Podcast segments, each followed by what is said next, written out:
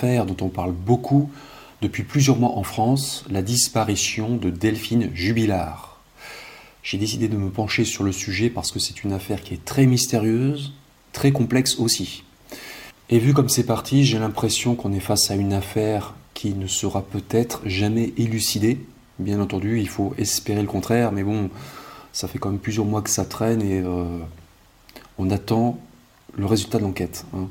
Je vais donc faire comme d'habitude, je vais commencer par présenter les faits, reconstituer à partir des informations que j'ai trouvées dans la presse. Attention, tout ce que je vais vous raconter est sourcé, euh, je suis inattaquable à ce niveau-là. Et dans une partie euh, commentaires et analyse, je vous présenterai les différentes théories envisageables. Et il y en a beaucoup, parce qu'il faut dire qu'on est un peu dans le flou total à l'heure actuelle. Voilà. Et commençons tout d'abord avec la présentation des faits. On va remonter au mercredi 16 décembre 2020 et on va partir à Cagnac-les-Mines, une localité tranquille de 2600 habitants près d'Albi, département du Tarn, dans le sud de la France. À 6h du matin, donc ce mercredi 16 décembre 2020, Cédric Jubilard, un homme de 33 ans qui travaille comme plâtrier carleur à son compte, contacte la gendarmerie pour signaler la disparition de sa femme Delphine. Âgée de 33 ans, Delphine Jubilard, qui est infirmière dans une clinique d'Albi, est mère de deux enfants. Louis, un fils de 6 ans, et Elia, une petite fille de 18 mois. La famille Jubilard vit dans une maison dans un lotissement de Cagnac-les-Mines. Cédric Jubilard explique aux gendarmes que le mardi 15 décembre 2020, donc la veille, Delphine, qui travaille le plus souvent de nuit, mais qui n'était pas de service ce soir-là, était à la maison. Donc euh, elle s'est occupée des enfants, elle leur a donné le bain. Et ensuite, elle a couché assez tôt sa fille, Elia, qui n'avait que 18 mois. Par la suite, elle a regardé la télé avec Louis, son fils, qui n'avait pas école le lendemain. Cédric euh, Jubilard explique que vers 23h, il est allé se coucher, seul. En effet, lui et Delphine sont depuis quelques mois en instance de divorce. C'est Delphine qui a décidé la séparation au cours de l'été 2020. Il faut dire que Delphine et Cédric se sont connus très jeunes et leurs chemins ont peu à peu divergé. Delphine reproche des choses à son époux, notamment de ne pas avoir fini de construire leur maison qui détonne dans le lotissement. C'est vrai que ça fait jaser dans le coin. Depuis quelque temps, voilà, Delphine dort le plus souvent dans le canapé du salon. Ils font chambre à part, quoi.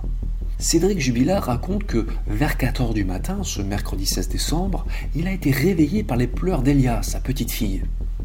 Il s'est donc levé et s'est rendu compte que Delphine n'était pas dans la pièce où dorment les enfants. Il a pensé qu'elle se trouvait peut-être sur le canapé, mais elle n'y était pas non plus. Le mari alors fait le tour des pièces de la maison, et comme il ne trouvait pas sa femme, il est descendu au sous-sol. Toujours selon ses déclarations, Cédric Jubilard s'est aperçu que les deux chiens du couple, deux Sharpei baptisés Noki et Oprah, n'étaient pas là. Sur le moment, il a pensé que Delphine était sortie pour les promener. Même si c'était étonnant parce que il faisait froid cette nuit-là, la température extérieure n'excédait pas les 3 degrés. Selon ses dires, Cédric Jubilard a ouvert la porte de la maison et il a aperçu les deux chiens qui ont aussitôt couru vers lui, désireux de rentrer, mais Delphine n'était pas avec eux. En fait, Delphine n'était nulle part dans le quartier, plongée dans le noir complet, parce qu'en fait, il faut savoir qu'il n'y a pas d'éclairage public dans ce secteur de la ville. Apparemment, Delphine a quitté la maison en emportant seulement sa doudoune blanche et son téléphone portable. Par la suite, et toujours selon ses dires, Cédric Jubilard tente d'appeler sa femme, mais elle ne répond pas à ses appels. Il pense alors que sa femme est peut-être allée chez une de ses amies qui vit dans le voisinage. À 4 heures du matin, Cédric Jubilard aurait envoyé donc un SMS à cette voisine. Ce SMS disait Dis à Delphine de rentrer. Mais là, la voisine lui répond que Delphine n'est pas chez elle. Cédric Jubilard aurait donc ensuite continué à appeler son épouse sur son portable, sans obtenir de réponse il tombait apparemment en permanence sur sa messagerie. À 6 heures du matin, Delphine n'est toujours pas rentrée à son domicile et Cédric Jubilard appelle la gendarmerie. Donc le mercredi 16 euh, décembre 2020, les gendarmes prennent très au sérieux euh, l'absence soudaine de cette mère de famille hein, et ils lancent un avis de recherche pour disparition inquiétante. Une enquête de grande envergure est lancée et les gendarmes recherchent activement Delphine Jubilard dans le secteur de Cagnac-les-Mines. Vu son profil, les enquêteurs considèrent que la disparition volontaire est assez peu probable parce que Delphine a eu un comportement tout à fait normal les jours précédant sa disparition. Et surtout, elle adorait ses enfants et selon ses proches, elle ne les aurait jamais abandonnés. Le fait qu'elle soit partie sans ses papiers d'identité euh, et sans argent, juste avec son manteau et son téléphone portable, ça accrédite a priori la thèse d'une sortie volontaire, assez, assez temporaire, euh, euh, peut-être pour prendre l'air, pour, pour répondre à un appel, ou peut-être pour rencontrer quelqu'un. Elle avait peut-être un rendez-vous, même si, bon, en pleine nuit comme ça, c'est quand même étonnant.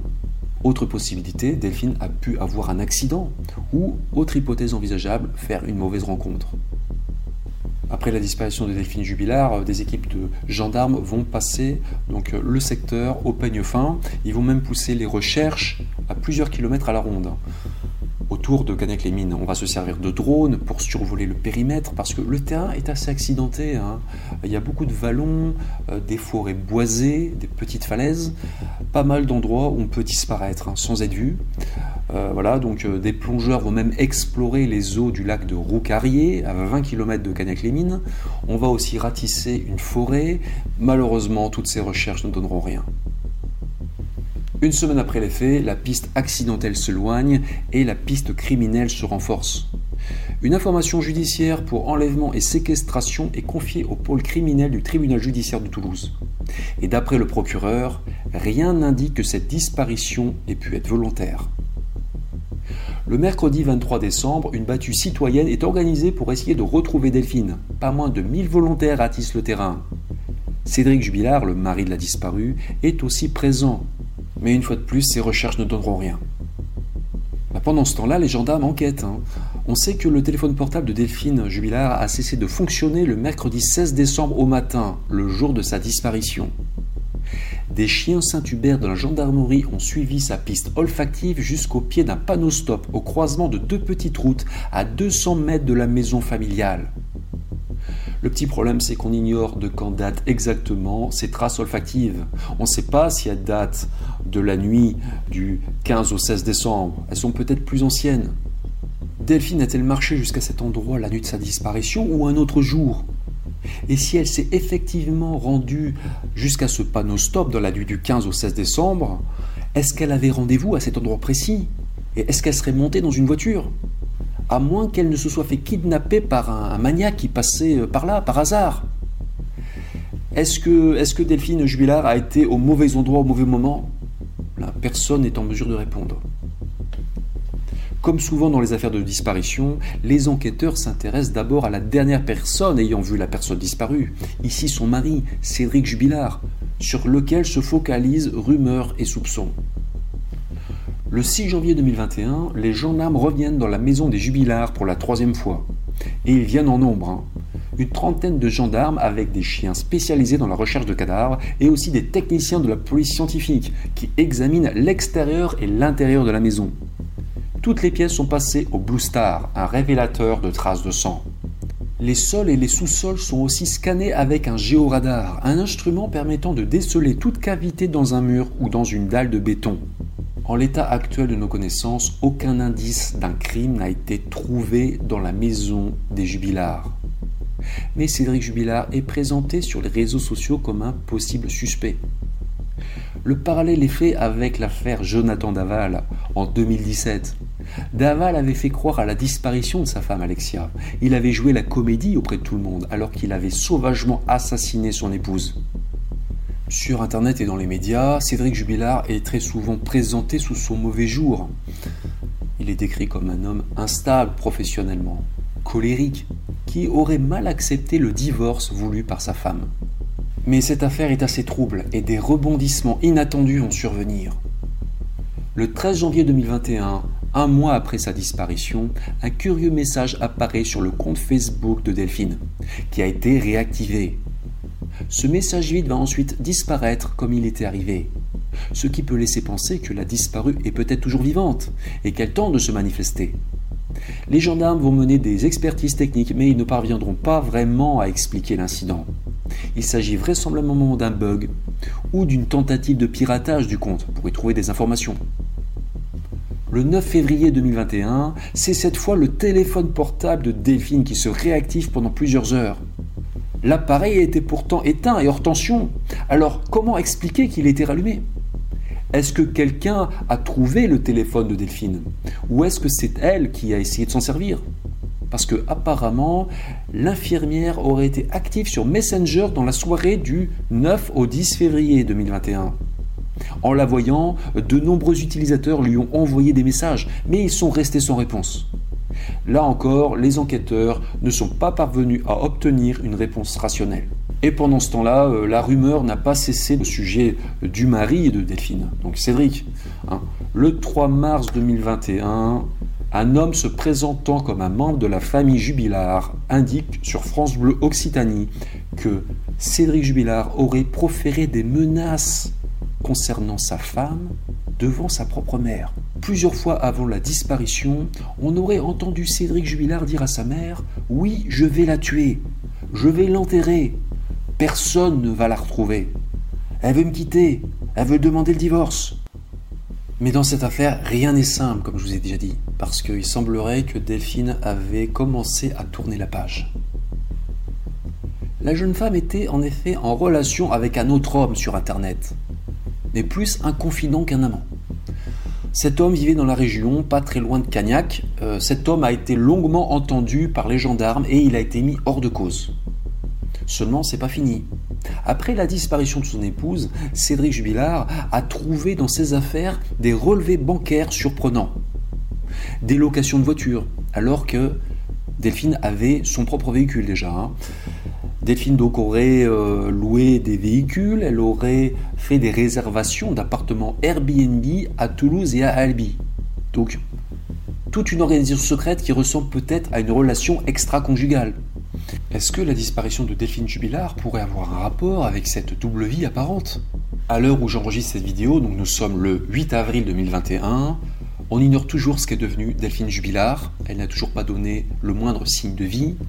Que lui est-il arrivé donc dans la nuit du 15 décembre au 16 décembre 2020 Est-ce que Delphine a fui volontairement? Est-ce qu'elle aurait fait l'objet d'un enlèvement? Est-ce qu'elle serait encore euh, séquestrée à l'heure actuelle? Ou bien a-t-elle été victime d'un meurtre? Euh, Et dans ce cas, qui est le coupable? Est-ce que le coupable pourrait être dans le cercle familial ou bien à l'extérieur? Est-ce que Delphine a fait une mauvaise rencontre ce soir-là? Est-ce qu'elle a rencontré un, rôdeur? Est-ce qu'elle aurait fait euh, l'objet d'un crime euh, commis par un tueur en série, par exemple? Ça a été évoqué dans l'affaire, on va en parler dans la partie commentaire et analyse. Mais comme je vous l'ai expliqué au début de la vidéo, voilà, c'est le mystère le plus total à l'heure actuelle. On va maintenant passer à la partie commentaire et analyse. La disparition de Delphine Jubilard, c'est donc une affaire qui est hors du commun pour moi, voilà, parce que c'est vrai qu'elle est très mystérieuse, très complexe, elle passionne la France depuis des mois. On va maintenant essayer d'apporter un peu de lumière sur ce mystère. On va passer en revue les différentes théories envisageables.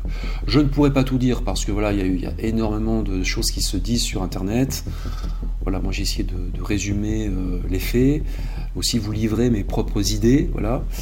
Euh, mais bon, on va quand même essayer d'être complet dans cette vidéo. Hein. Ce qui est à peu près sûr, c'est qu'on peut écarter la piste accidentelle pour la simple et bonne raison que de grandes battues ont été organisées euh, au tout début de l'affaire et on n'a pas trouvé Delphine aux alentours de la maison et même à Canac-les-Mines. Voilà, donc elle n'a pas péri dans un accident sinon on l'aurait trouvé. On peut aussi raisonnablement écarter l'hypothèse d'un suicide. Delphine traversait certes une période compliquée de sa vie, mais elle l'avait repris en main. Elle comptait divorcer et continuer à vivre sans son mari. Et surtout, elle n'aurait jamais abandonné ses enfants selon ses proches. Ça fait d'ailleurs douter aussi de la théorie suivante, la fuite volontaire, même si on va tout de même l'étudier. A priori, on peut se demander pourquoi Delphine Jubilaire serait partie, parce que d'après les informations parues dans la presse, la séparation du couple était actée. Les Jubilards avaient prévu de passer les fêtes de fin d'année ensemble pour les enfants et d'ensuite déterminer les modalités d'une vie séparée. Donc ça n'a aucun sens de disparaître à ce moment-là pour démarrer une nouvelle existence. Encore une fois, euh, Delphine n'aurait jamais laissé ses enfants. Ça a vraiment été répété, ça. Hein. Et elle leur avait même acheté des cadeaux pour Noël. Elle avait prévu les cadeaux de Noël. Donc ça n'a pas de sens de disparaître euh, une semaine avant, quoi. Je veux dire. Euh. elle n'avait certainement pas besoin de disparaître pour refaire sa vie. Il y a 130 000 divorces chaque année en moyenne en France. C'est très courant. En même temps, on ne peut pas écarter totalement cette hypothèse d'une fuite volontaire. Ça serait même une erreur de l'écarter totalement on est actuellement euh, dans le doute le plus complet, on ne sait pas, on est dans le flou, donc on ne peut pas l'écarter. Certains croient même à cette thèse d'une fuite volontaire. Hein. Voilà pourquoi, euh, par exemple, on aurait constaté de nouvelles activités sur le compte Facebook de Delphine, ainsi que sur son téléphone portable. Bon, maintenant, je vais réfléchir à cette euh, éventuelle fuite volontaire. Je vais spéculer, mais bon, on est face à un mystère, donc on ne peut qu'émettre que des suppositions. Imaginons que Delphine, euh, donc, qui n'était plus heureuse dans sa relation, dans son couple hein, depuis quelque temps, ait rencontré le grand amour. Parce que elle et son mari s'étaient rencontrés jeunes, à 19 ans. Euh, il y a eu un contestement de l'amour entre eux, je pense, au départ. Mais, a priori, Delphine n'a peut-être pas eu la vie dont elle rêvait, euh, à part ses enfants, qui étaient l'amour de sa vie. Elle vivait dans cette maison inachevée. Elle avait des problèmes d'argent aussi dans son couple apparemment. Et puis il y avait aussi d'autres choses euh, qui apparemment ne lui convenaient pas. Bon, ça ne nous regarde pas, on ne va pas s'étendre là-dessus. Mais je pense qu'elle pensait qu'elle méritait mieux. Voilà. Euh, maintenant, euh, imaginons qu'elle ait rencontré à nouveau le grand amour, vraiment un homme brillant, un homme avec une situation sociale euh, plus élevée que son mari actuel, un homme, je ne sais pas, euh, gagnant très bien sa vie, peut-être même plus jeune, un homme qui la fasse rêver, un homme qui lui fasse des promesses aussi, un homme vivant peut-être même à l'étranger, un homme qui lui fasse miroiter une vie de princesse, vraiment qui lui donne l'occasion peut-être d'un nouveau départ dans la vie. Peut-être que cet homme aurait pu dire à Delphine, voilà, tu es la femme de ma vie, euh, je veux faire ma vie avec toi, viens vivre avec moi, viens, on part ensemble euh, à l'étranger, parce que peut-être que cet homme, euh, je dis pas, je dis n'importe quoi, travaille à l'international, voilà, peut-être que il propose de partir. Et là, la distance devient un problème. Ça devient un problème avec les enfants, notamment. La distance aurait posé problème, je pense, même en cas de garde alternée. Voilà. Euh, cet homme aussi aurait pu euh, dire à Delphine qu'il voulait des enfants d'elle aussi. Peut-être que euh, les familles recomposées ne lui, ne lui convenaient pas. Voilà. Parce que c'est vrai que c'est pas toujours facile à gérer, apparemment. Cet homme aurait pu dire aussi à Delphine que, même après le divorce, les relations avec son ex-mari continueraient à être compliquées, même en cas de divorce par consentement mutuel, parce que selon maître Jean-Baptiste Allary, l'avocat de Cédric Jubilard, qui s'est exprimé dans les médias, c'est ce qui était prévu. Hein. Même en cas de divorce par consentement mutuel, les relations restent parfois compliquées. Delphine Jubilard était certes une femme euh, avec la tête sur les épaules, d'après ce qui a été dit euh, par ceux qui la connaissaient, mais euh, peut-être qu'elle n'était pas totalement insensible à ce discours. Peut-être qu'elle n'était pas complètement insensible aux promesses de, cet homme. Peut-être que Delphine se dit qu'elle n'a que 33 ans, qu'elle est encore jeune, ce qui est vrai d'ailleurs. Hein. Et peut-être qu'elle ne veut pas passer à côté d'une seconde chance une seconde chance de réussir sa vie. Euh, parce que certes, elle adorait ses enfants, mais Delphine, c'est quelqu'un qui apparemment a toujours été là pour les autres. Comme je dis souvent, on ne sait pas ce qui se passe dans la tête des gens. Peut-être que à ce stade de sa vie, elle se dit que, que cette rencontre, c'est une nouvelle chance qui s'offre à elle d'être enfin heureuse, euh, et que pour la première fois dans son existence, elle décide de penser à elle et d'être égoïste, entre guillemets elle aurait pu se dire peut-être qu'elle n'abandonnait pas ses enfants parce que ses enfants auraient toujours leur père. On est au stade théorique. Hein. Delphine euh, Jubilard adorait ses enfants, mais bon, elle aurait aussi pu rencontrer un homme ayant une emprise psychologique sur elle. Quelqu'un qui aurait pu lui dire voilà, c'est moi ou tes enfants. Hein. Viens, on part, on abandonne tout. Encore une fois, ce n'est pas l'hypothèse que je privilégie, hein, mais bon. Voilà, en étudiant ce dossier, j'étudie chaque piste. La gendarmerie a dit qu'elle doutait de la fuite volontaire notamment parce que Delphine n'avait pas touché à son argent. Elle n'a pas emporté d'argent. Mais bon, je veux dire, euh, premièrement, euh, elle ne devait pas rouler sur l'or. Euh, elle travaillait comme infirmière et on sait que le personnel soignant est mal payé en France. Et deuxièmement, moi si je comptais disparaître, je toucherais certainement pas mes comptes en banque. Hein. S'il y a eu mise en scène, c'est normal qu'elle n'y ait pas touché. Enfin, on peut dire aussi que, je vous dis, si elle a rencontré quelqu'un, il avait les moyens de subvenir à leurs besoins. Encore une fois, ce n'est pas du tout l'hypothèse que je privilégie. Mais si Delphine Jubilard est partie, euh, parce qu'elle est partie, je pense qu'elle n'a pas fugué dans tous les cas, parce qu'une fugue c'est temporaire, hein, je pense que si elle est partie, elle n'est pas partie seule. Il y a quand même des éléments qui affaiblissent cette thèse euh, d'une fuite volontaire. C'est que Delphine est partie sans ses papiers. Elle n'a même pas emporté sa carte d'identité. Donc euh, pour partir à l'étranger, c'est compliqué. Son passeport. Maintenant, il y a le passeport numérique pour prendre l'avion. Et en plus, c'est pas la bonne période pour partir. Avec cette histoire de coronavirus, c'est très compliqué de partir de France. Euh, les conditions d'entrée euh, dans les autres pays sont plus difficiles. Mais bon, euh, il n'est pas non plus impossible que Delphine soit toujours en France, quelque part, hein, ou dans un autre pays européen, un pays limitrophe. L'Espagne, par exemple, qui n'est qu'à 3 heures de route de Canac-les-Mines on peut passer la, frontière assez facilement quand même. Hein. Donc je viens de vous présenter la théorie d'une fuite volontaire. Je suis le premier à le reconnaître, c'est assez tiré par les cheveux, c'est assez peu probable vu euh, la personnalité de Delphine Jubilard. Ça n'est pas l'hypothèse que je privilégie, ni, ni les enquêteurs d'ailleurs, ils l'ont dit. Mais bon, on ne peut pas complètement l'écarter non plus. on ne peut pas l'écarter non plus, ça reste tout de même dans le domaine du possible. Nous allons maintenant étudier une piste qui est beaucoup plus plausible, celle d'un acte criminel.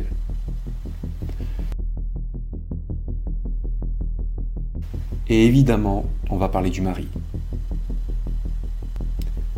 Dans les affaires de disparition inquiétantes, on soupçonne souvent en premier lieu les proches des personnes disparues.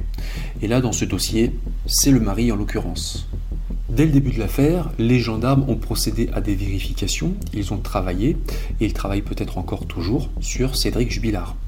Et c'est logique, parce que c'est la dernière personne à avoir vu Delphine vivante. Et on a pu lire qu'il avait potentiellement un mobile pour supprimer sa femme. Voilà. On sait que malheureusement, euh, les homicides conjugaux euh, existent. Hein. Il suffit de suivre les actualités pour s'en rendre compte. Surtout que c'est Delphine qui avait demandé le divorce. Donc si l'on en croit les déclarations euh, de son avocat, parce que moi je me fie à ce, que je, ce qui est dit dans les médias, hein, Cédric Jubilard avait accepté le divorce. Même si évidemment ça fait jamais plaisir. Ça fait jamais plaisir quand on est quitté. Hein.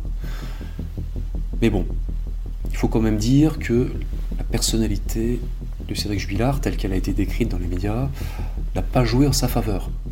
On le décrit comme quelqu'un de colérique, voilà, qui, peut s'emporter assez euh, facilement de manière verbale, attention. Hein. On n'a jamais décrit aucun euh, geste violent, quoi que ce soit. Donc il est décrit comme colérique, comme taciturne dans les médias. Euh, il a son caractère, quoi. Mais comme pas mal de gens. Et jusque-là, ça n'en fait pas un meurtrier pour autant. Il y a quand même un point qui pose problème, qui fait un peu désordre, je dois dire. Euh, ce sont ces supposées déclarations à sa mère. Rappelez-vous qu'un homme se présentant comme un membre de la famille euh, Jubilard a indiqué sur France Bleu Occitanie que Cédric Jubilard aurait proféré des menaces concernant sa femme devant sa propre mère. Plusieurs fois avant la disparition de sa femme, on aurait entendu Cédric Jubilard dire à sa mère Oui, je vais la tuer, je vais l'enterrer, personne ne va la retrouver. Elle veut me quitter, elle veut demander le divorce. Bien entendu, ce genre de déclaration tombe très mal suite à la disparition de sa femme. L'avocat de Cédric Jubilard, maître Alary, a émis publiquement des réserves sur la fiabilité de ce témoignage, fait sous couvert d'anonymat. Il faut rester prudent, effectivement, c'est vrai. C'est vrai que, comme je vous dis, ça tombe très mal ces déclarations. Hein. Mais bon, euh, c'est vrai que sous le coup de la colère, par moments, on peut avoir aussi des, des mots qui dépassent notre pensée. Il faut peut-être pas non plus prendre forcément ces déclarations au pied de la lettre. C'est vrai qu'on entend parfois des gens dire Ah, je vais la tuer, je vais le tuer, comme ça. Euh, c'est une expression en même temps. Hein. Euh, c'est souvent des paroles en l'air, heureusement.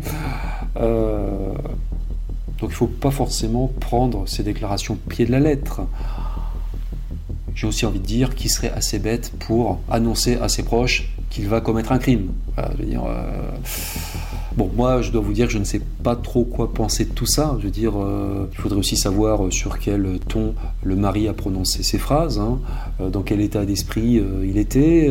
moi, j'en sais rien, j'en sais rien. Ce qui est sûr, c'est que ces supposées déclarations n'ont pas vraiment arrangé l'image de Cédric Jubilard et n'ont pas calmé les rumeurs sur les réseaux sociaux. Il faut dire qu'il y a quand même pas mal de gens qui ont des suspicions à son encontre et qui le font savoir.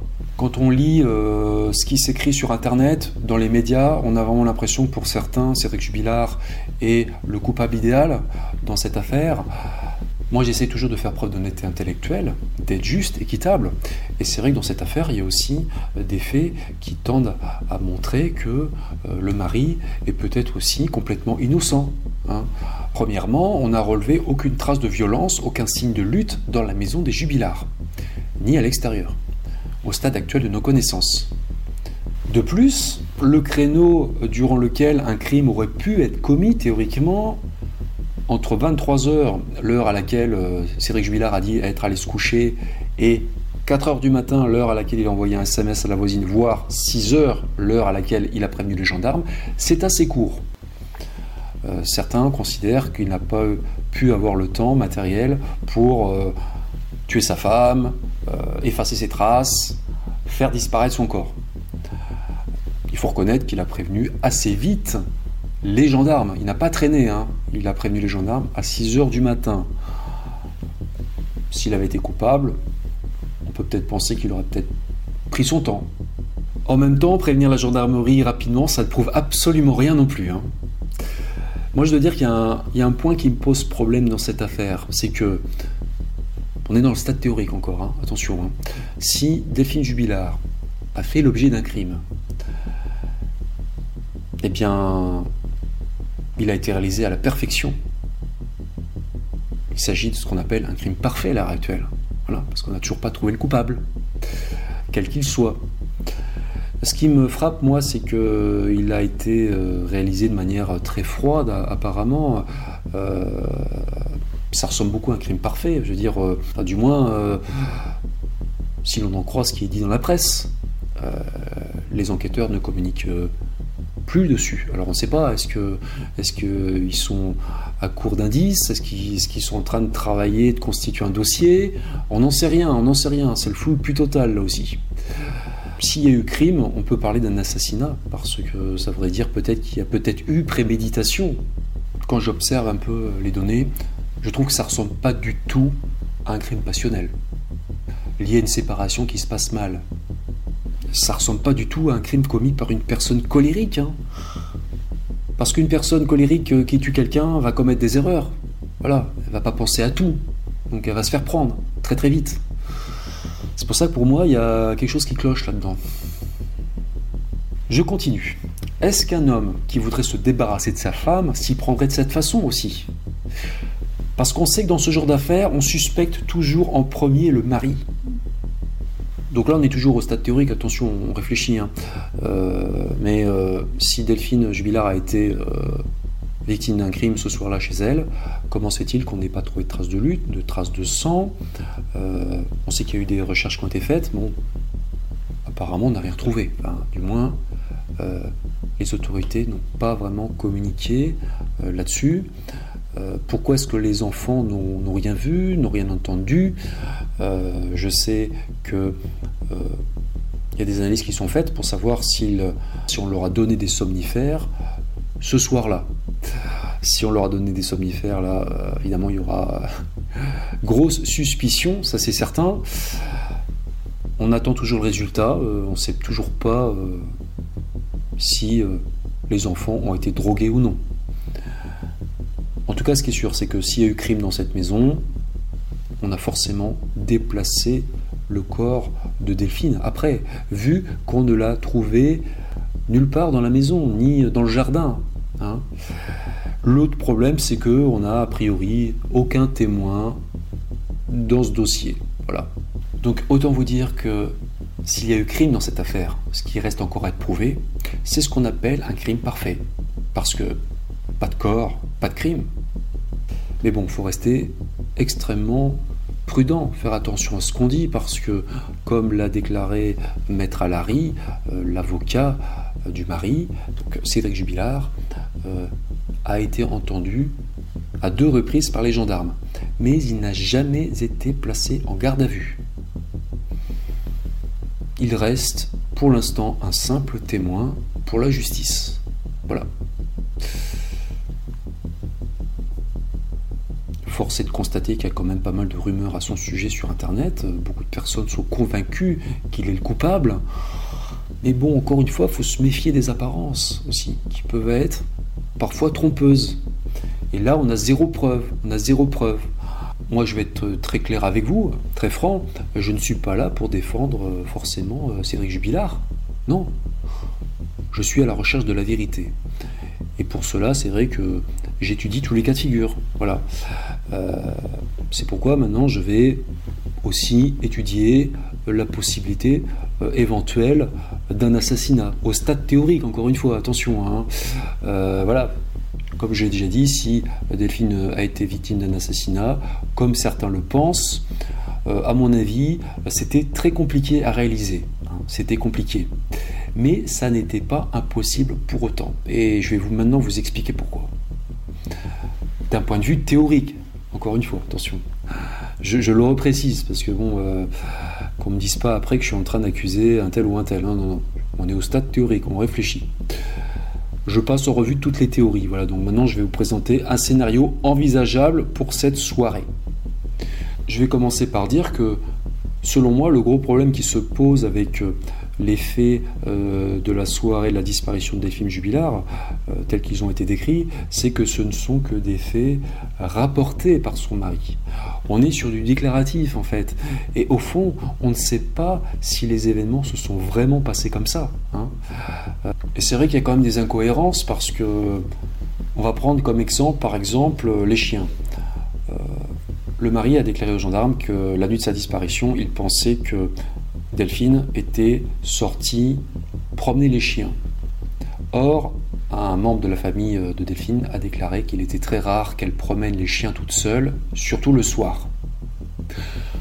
Mais bon, attention, ça n'empêche pas qu'elle l'ait fait ce soir-là, exceptionnellement. Mais c'est pas fini, c'est pas fini. Euh, la maison des jubilars est dans un quartier qui apparemment est plongé dans le noir la nuit parce qu'il n'y a pas d'éclairage public. Or, Delphine avait, semble-t-il, peur du noir. C'est des collègues à elle qui l'ont dit. Alors voilà, on ne sait pas. Est-ce qu'elle est réellement sortie promener les chiens ce soir-là? C'est un peu l'inconnu, quoi. C'est l'inconnu.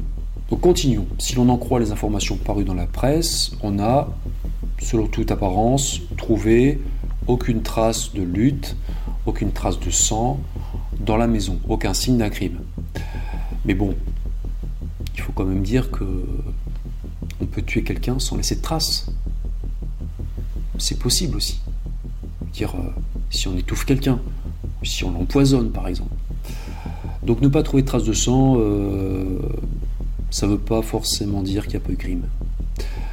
Autre point, euh, les enfants qui n'ont apparemment rien entendu cette nuit-là. Ils n'ont rien entendu. Bon, il y a des recherches en cours pour savoir euh, si ils ont absorbé des somnifères, voilà, si on les a drogués. Si on les a drogués, là, je pense que ça, sera vraiment euh, assez accablant, c'est sûr. Mais même s'ils n'ont pas été drogués, je veux dire, euh, vous savez, les enfants, ils ont souvent le sommeil très lourd. Hein. Il y a des enfants qui parviennent à dormir dans des lieux extrêmement bruyants, avec de la musique même. Hein. Donc, je veux dire, même s'il y a eu des cris dans la maison, les enfants ne se sont pas forcément réveillés. Hein. Je veux dire, pour moi, c'est pas forcément un argument. Comme j'ai déjà dit, je pense que s'il y a eu crime dans la maison, euh, il est à peu près sûr que le corps a été transporté. Et ça certainement dû l'être à bord d'une voiture. Possiblement la voiture du mari, dans ce cas-là. Bah, il faut savoir que la police apparemment a analysé la voiture euh, du mari, comme son téléphone aussi. On n'a pas eu le résultat des analyses, on ne sait pas. Continuons. Je ne suis pas en train de porter d'accusation, non, non, je suis en train de réfléchir d'une manière générale. Voilà. Euh, imaginons que le mari donc ait assassiné sa femme, ensuite il euh, enroule son corps dans une grosse couverture ou il la met dans un sac de couchage, sac poubelle, ce que vous voulez. hermétique. il le transporte jusqu'au coffre de sa voiture, il le met dans le coffre de sa voiture. Mais s'il n'y a pas eu d'effusion de sang, bah, c'est normal qu'on ne trouve aucune trace hein, dans le coffre de la voiture, par exemple. évidemment, si on trouve des taches de sang de Delphine Jubilard dans le coffre de la voiture en quantité assez importante, bon, ça sera euh, assez clair là. Mais bon, euh, dans le cas contraire, ça ne prouve pas non plus euh, quoi que ce soit. Et puis il faut préciser autre chose.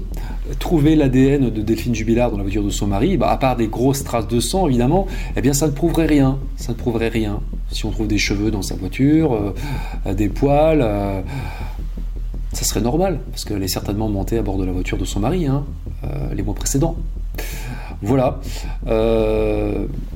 En examinant la carte autour de Cagnac-les-Mines, j'ai remarqué qu'il y a pas mal de zones boisées qui sont à environ 5 minutes en voiture.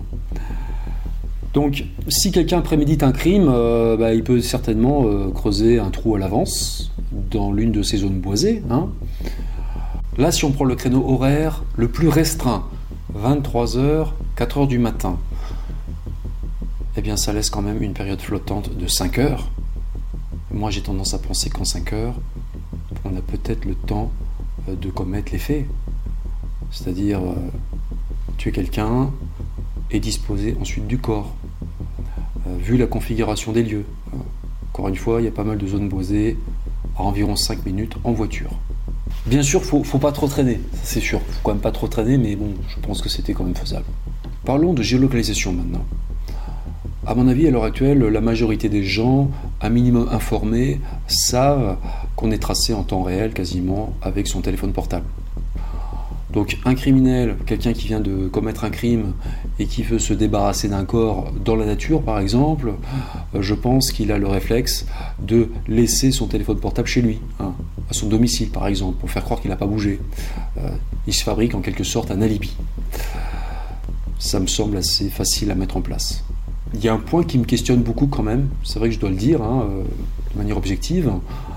Est-ce qu'il était possible de faire un aller-retour entre le domicile des jubilards et puis une zone boisée à l'extérieur de Canec-les-Mines sans que personne ne s'en rende compte Ça, ça pose question quand même. Je ne sais pas. Si on en croit les informations parues dans la presse, aucun témoin ne s'est manifesté. Est-ce qu'il était possible de sortir du lotissement euh, sans que les voisins ne s'en aperçoivent? Je ne sais pas, encore une fois. Mais bon, il n'y a pas d'éclairage public apparemment. Donc c'est noir complet. Même s'il y a des voisins insomniaques, euh, je pense que peut-être qu'en attendant, euh, je sais pas moi, 2-3 heures du matin, il y avait peut-être de bonnes chances que tout le monde dorme à ce moment-là, quand même, même s'il peut y avoir des, des couches tard. Hein. Mais bon, peut-être qu'à 2h, 3h du matin, euh, à ce moment-là, tout le monde dormait.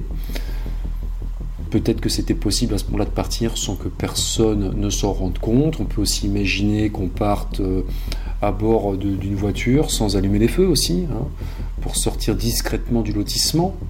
Lotissement plongé dans le noir avec les feux éteints, ou juste les veilleuses très doucement, en roulant très doucement, euh, en ne croisant personne. Euh, est-ce que c'était faisable de partir aussi sans être filmé par une caméra de vidéosurveillance? Les autorités ont indiqué qu'ils ont examiné euh, toutes les images de vidéosurveillance enregistrées par les entreprises du secteur et qu'apparemment il n'y avait rien sur ces images. Encore une fois, ça ne prouve rien. Euh, est-ce qu'il y avait des caméras sur euh, tous les itinéraires aussi? On ne sait pas, on ne sait pas. Voilà. Bon.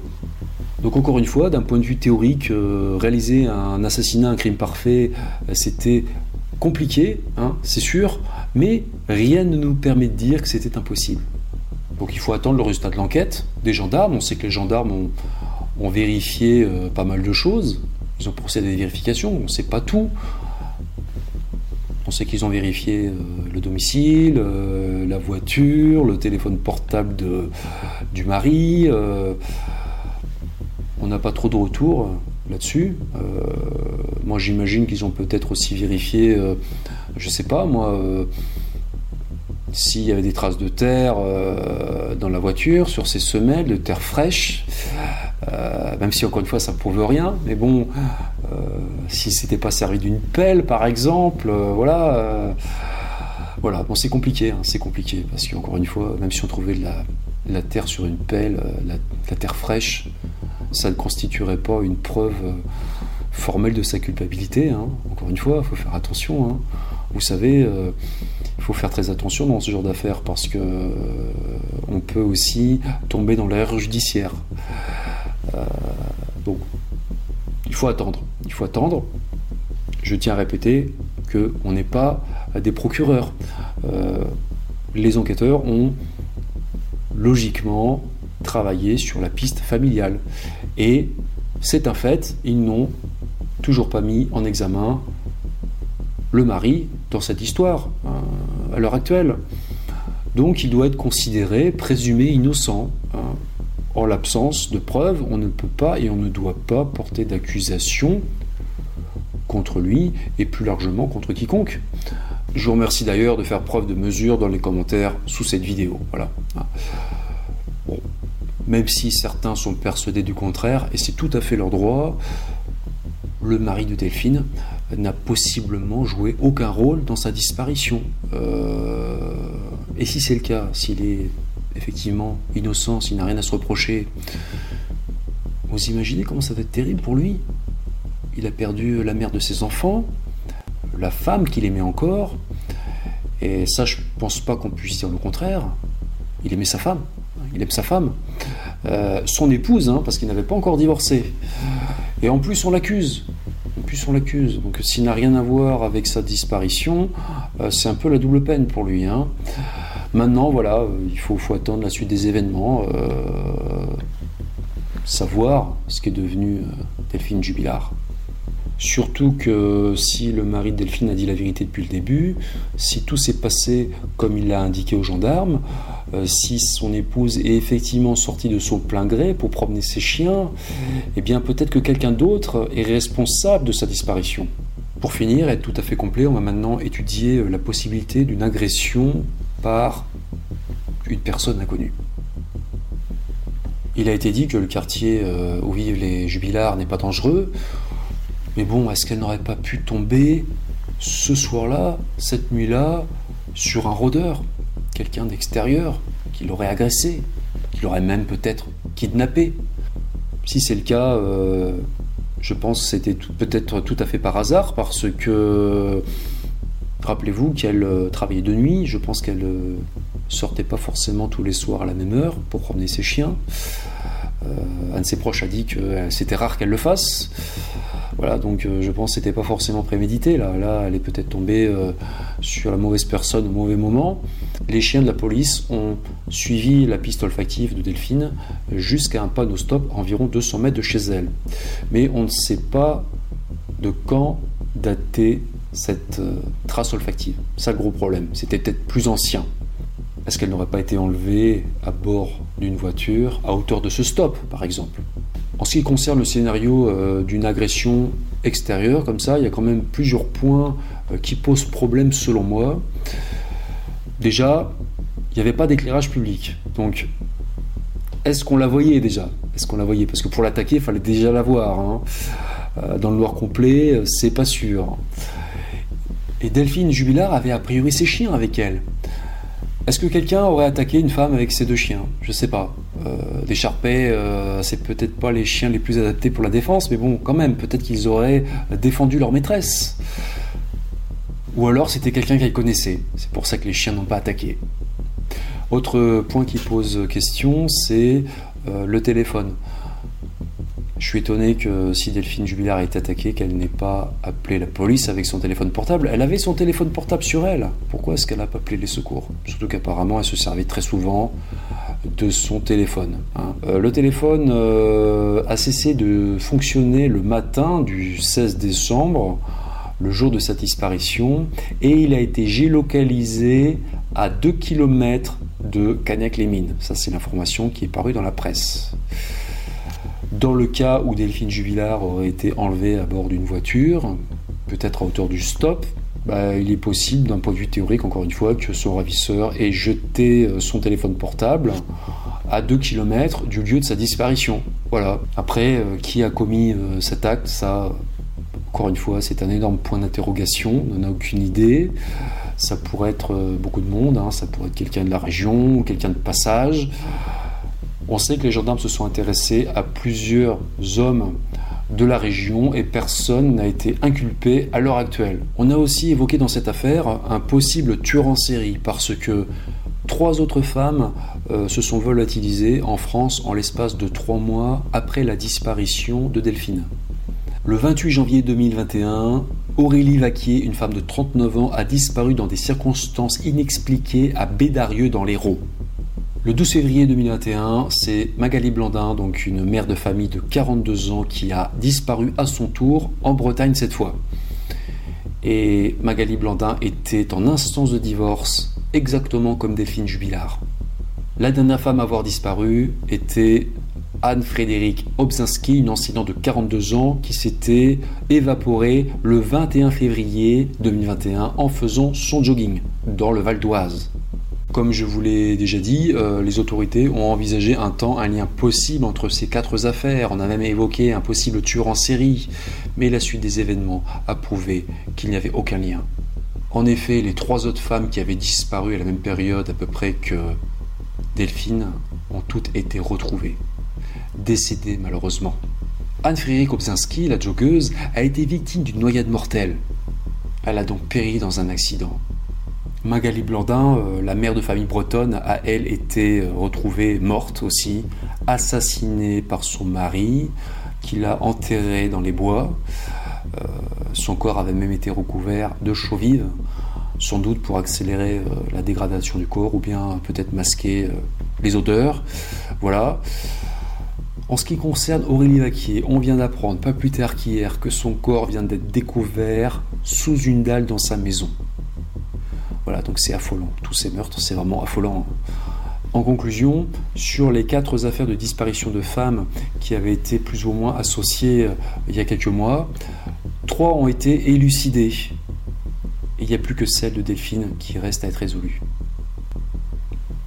Notez que sur les trois affaires élucidées, deux concernaient des homicides conjugaux. Faut pas en tirer de conclusions trop hâtives. Mais moi, euh, ça me fait dire que la piste du tueur en série euh, paraît assez incertaine. C'était peut-être plus un fantasme qu'autre chose dans ces quatre disparitions euh, qui n'avaient vraiment aucun rapport euh, les unes avec les autres. Hein. Moi, je sais pas, le, tueur en série, du coup, bah, j'y crois plus trop maintenant. Ça me paraît assez, assez peu probable. Ce qu'il faut noter, c'est que dans l'affaire euh, d'Aurélie Vaquier, qui avait disparu dans l'Hérault et qui a été, euh, selon toute apparence, donc assassinée par son compagnon, c'est en cours, euh, en cours d'instruction, hein, elle s'était volatilisée elle aussi en ne portant quasiment aucune affaire, que son téléphone portable et sa trousse de toilette. Et que son compagnon avait dit avoir reçu un message rassurant de sa part sur Messenger après sa disparition. Il avait donc voulu faire croire qu'elle était toujours vivante. Maintenant, souvenez-vous qu'en ce qui concerne Delphine Jubilard, c'est un peu pareil. Son compte Facebook a été réactivé plusieurs fois après sa disparition. Il y a eu aussi euh, de l'activité sur son Messenger. Voilà, pour moi, là, c'est un peu une énigme dans l'énigme. Euh, on ne sait pas qui a bien pu réactiver le compte de Delphine Jubilard. Est-ce que c'est Delphine qui l'a fait elle-même? Et dans ce cas, est-ce que ça serait une preuve de vie euh, qui pourrait accréditer la thèse d'une disparition volontaire? Mais il y a beaucoup d'autres possibilités. Hein.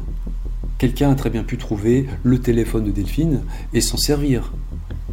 Il est aussi envisageable que ce soit le responsable de la disparition de Delphine qui cherche à faire croire qu'elle est toujours vivante. Autre hypothèse, le compte Facebook de Delphine Jubilard a pu être piraté par un hacker.